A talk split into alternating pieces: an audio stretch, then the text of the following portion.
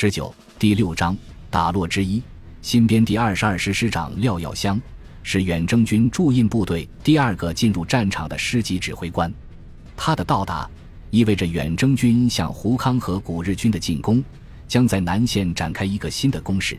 这里是史迪威分配给新二十二师的作战地域。廖耀湘这个名字在很长一段时间里不太为人所知。很多人知道这个戴眼镜的国民党将军，还是在电影《大决战》之中。《大决战》辽沈战役中那位面孔白皙、文质彬彬、总戴着一副白手套的九兵团司令长官，是解放军元帅林彪的好对手。那种冷峻而带点阴沉的气质，给观众留下了深刻的印象。曾经采访到一个在新二十二师当过军官的老兵，对方说一看电影就愣了，这就是廖耀湘啊。让他本人来演，也就是这个样啊。根据老人的回忆，廖耀湘其人就是这个样子。这个湖南人外表带一分文气，实际上打起仗来十分凶狠。廖耀湘平时话不多，但遇下极言，跟他在一起，总让人感到一种阴冷的感觉。这个人还特别傲，看人爱翻着眼睛看，尤其是一群国民党将军在一起的时候，廖耀湘的傲慢就越发明显。不过，辽沈战役其实是廖耀湘走麦城的一战，也决定了他后半生的轨迹。作为军人，廖耀湘最灿烂的时光是在滇缅战场度过的。在一九四四年反攻缅甸的战役中，他率领的新二十二师打出了虎师的威名。最窝囊的时光也是在滇缅战场度过的，比辽沈战役中还要窝囊。他最窝囊的一次。就是一九四二年从缅甸向印度撤退的时候，辽沈战役中，廖耀湘虽然被俘，但毕竟是在解放军面前实打实的打了败仗。但从缅甸的撤退，基本上是连鬼子的影都没见着，上万部队就在野人山中走散了。大批英勇善战的战士没有倒在敌人的枪炮之下，却因为病饿而死。廖耀湘的部队是和杜聿明的总指挥部一同翻越野人山的。从山中走出的新二十二师比打了败仗的部队还要凄惨十分，靠着孙立人新三十八师的接应才到达兰姆家。此时，新三十八师的美械化训练已经开始了。也许因为到得晚，史迪威在分配武器物资的时候总是有些偏向新三十八师。之所以如此，大约还有另一个因素。那就是廖耀湘和史迪威的关系不如孙立人好，或许因为喝过洋墨水，又深受上峰信任。这个戴眼镜的将军几乎是一个中国版的醋性子乔，桀骜不驯的他和同僚的关系一贯不好。奇怪的是，唯独同样傲气的孙立人好像和他没什么冲突。据说是因为两个人在印度经常一块挑战史迪威，并肩打出来的交情。尽管两个人都挑战史迪威。而且史迪威由于他们的善战而容忍这种挑战，但史迪威明显偏爱孙立人多一点，因为孙是弗吉尼亚军校出身的，能讲一口流利的英语，而且熟悉美国人的思维方式，所以他的劝说或反对通常都让史迪威感到正打在点子上。反过来，廖耀湘虽然也是留洋出身，却是法国圣希尔军校的高材生，史迪威可以讲英语，可以讲中文。唯独不会讲法语，所以两个人的沟通多少有些问题。而廖耀湘典型的湖南骡子脾气，与美国人的思维方式更是驴唇不对马嘴。这样一路吵下来，结果是史迪威对廖多少有一点不太喜欢，落实到作战上就是对廖不太信任。将军决战岂止在战场，但将军的成败最主要的还是他们在战场上的表现。廖耀湘进入缅北以后。用战绩让史迪威改变了自己的看法。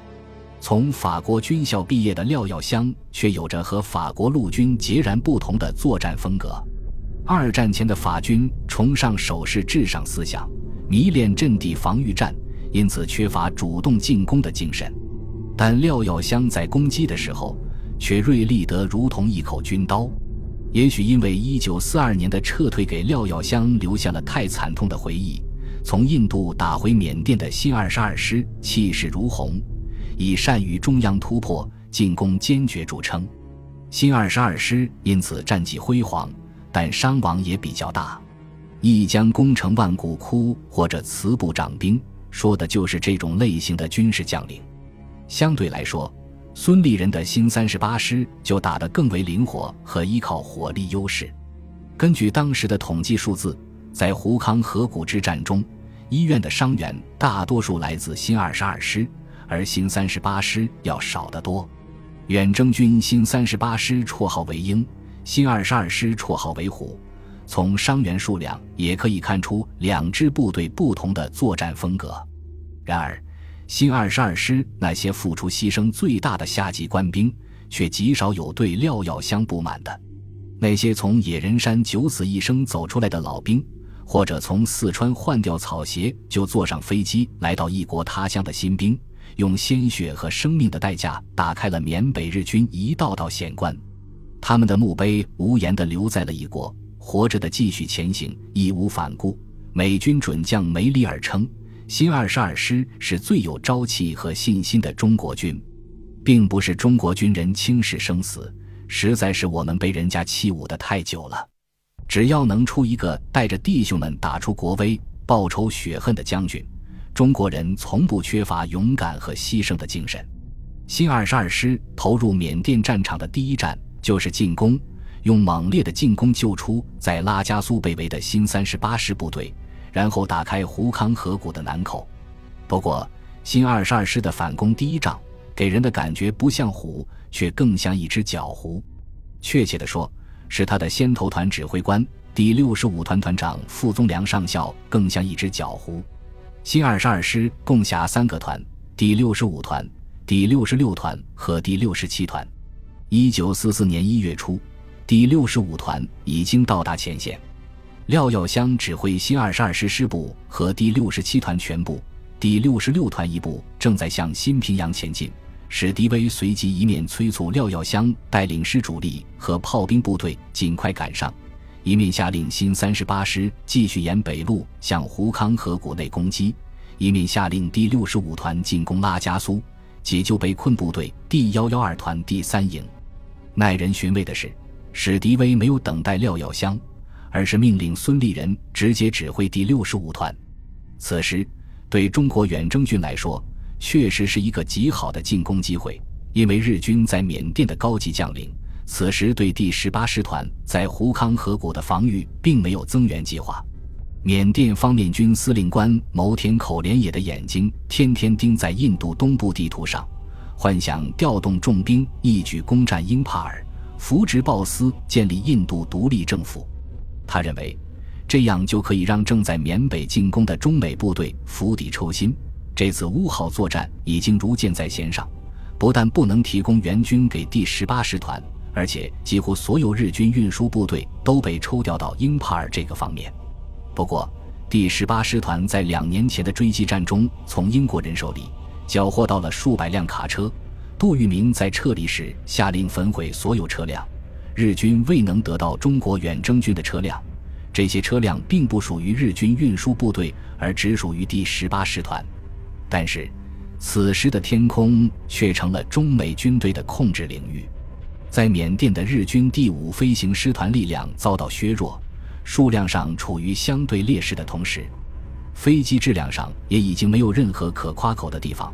他的飞机性能和飞行员素质全面逊于盟军，而且受命只能准备全力配合乌号作战，不允许在其他方向浪费资源。在这种情况下，虽然还没能突破日军防线，但盟军控制了胡康河谷的天空。P 五幺战斗机开始成群结队在战场上空游猎。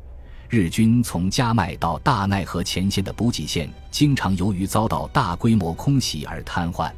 根据中国驻印军缅甸战记记载，在这段简易公路上，数不清的便桥被摧毁了又修好，修好了又被炸毁。日本工兵顽强地试图把物资送上去，但许多卡车还没接近战场，就在简易公路上烧成了焦黑的架子，有时上面还有萎缩的人体倒挂下来。所以，前线日军的日子已经很难支撑，战斗力大降，打起来很容易形成敌退我进的局面。这是一场必胜的战斗，哦，在美国人的概念里，进攻就是这样推过去的。然而，这位傅宗良上校却把一个必胜的解围战打成了难测结果的远距离奔袭。拉加苏在新平阳的西南，史迪威的作战计划中，对第六十五团的命令是沿大奈河右岸直奔拉加苏，与被围的第幺幺二团第三营里应外合击破日军围困，然后突入胡康河谷南口，合力向东南方打洛镇方向攻击。战斗打响后。副团长带着第六十五团到达大奈河畔的康道渡口，却没有沿着河向拉加苏方向打，而是渡过大奈河，到了他的左岸，沿注入大奈河左岸的支流百贼河，一头朝东南方向日军的腹地深深地扎了下去。不按照作战计划来打仗，这种事情在当时的国军中实在太多了。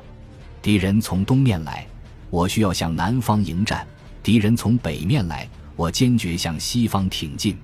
国军前线将领总是有比命令更好的作战方案，无奈更好往往是好的死对头。善于保存实力的国军将领们，用五花八门的招数，让你看到战报在写，时间在走，就是没人给敌人迎头痛击。熟悉国民党军的史迪威对于这类怪异的举动早有防范，干脆严格命令不准迂回穿插。史迪威是军人，当然不会和迂回穿插这种事情过不去。他担心的是廖耀湘的部队会回避战斗。本集播放完毕，感谢您的收听，喜欢请订阅加关注，主页有更多精彩内容。